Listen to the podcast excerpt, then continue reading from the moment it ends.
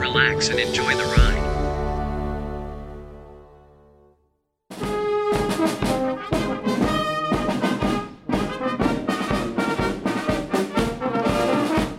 When I was 18 years old, I started to study at the University of Wisconsin Madison.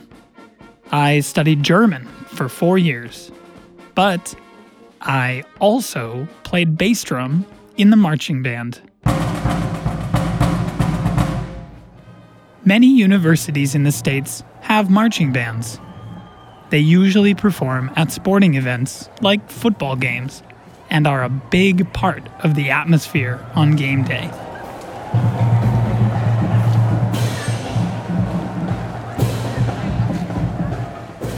My marching band had a lot of people, about 300. We had trumpets, trombones, tubas, clarinets, and the best, of course, drums. From August to January, we practiced for three hours each day.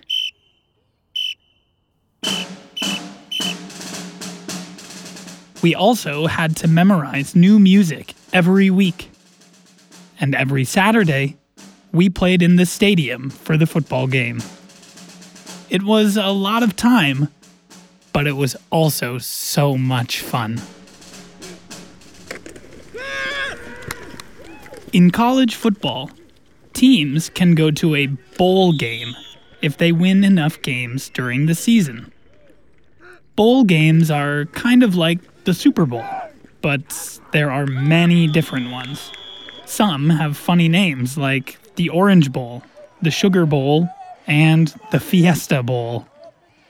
But the oldest and most famous is called the Rose Bowl. It takes place in Pasadena, California, every January. When the team goes to a bowl game, the band goes too. I was really lucky when I was in the marching band. I had the chance to go to the Rose Bowl. Not one time, not two times, but three times. For free. I'll tell you about the first time we went in 2011.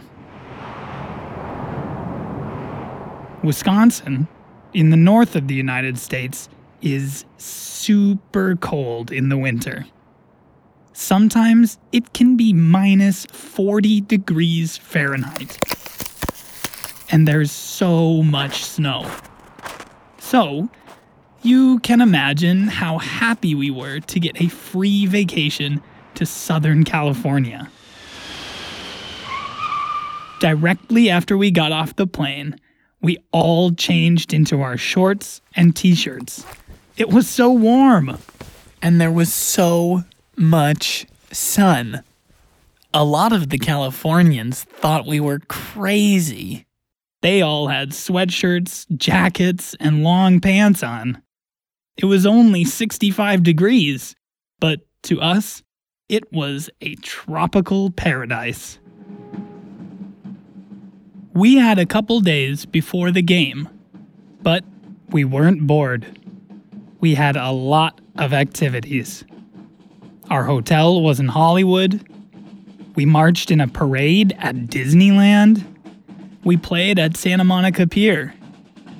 We even got to perform with will.i.am from the Black Eyed Peas on New Year's Eve, the day before the game. It was wild. We didn't sleep much that night.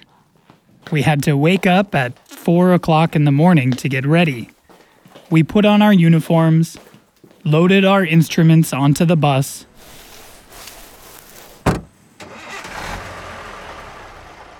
and drove from Hollywood to Pasadena. The first and most difficult event of the day was the Rose Parade. The parade is five and a half miles long. My bass drum was about 45 pounds. And the weather that day was really hot, about 80 degrees at 8 a.m.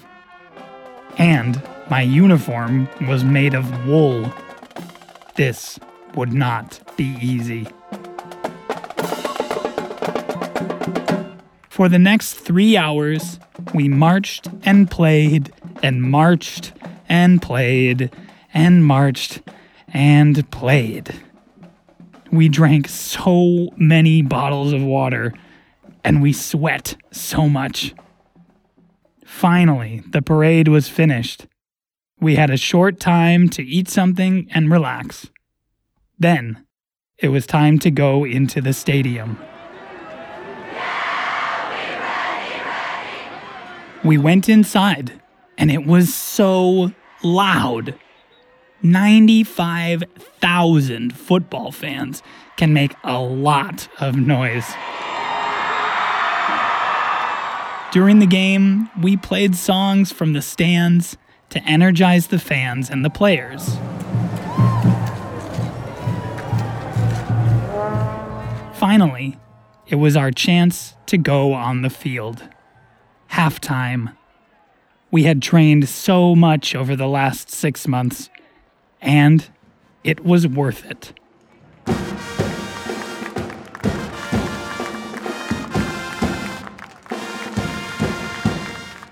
The show was perfect. Every turn, every note, all perfect. We finished, and the crowd went wild. After the halftime show, we watched the rest of the game. Our football team lost by two points, but we weren't too sad. We had a great time in California. The weather, the performances, Disneyland, and New Year's Eve in Los Angeles.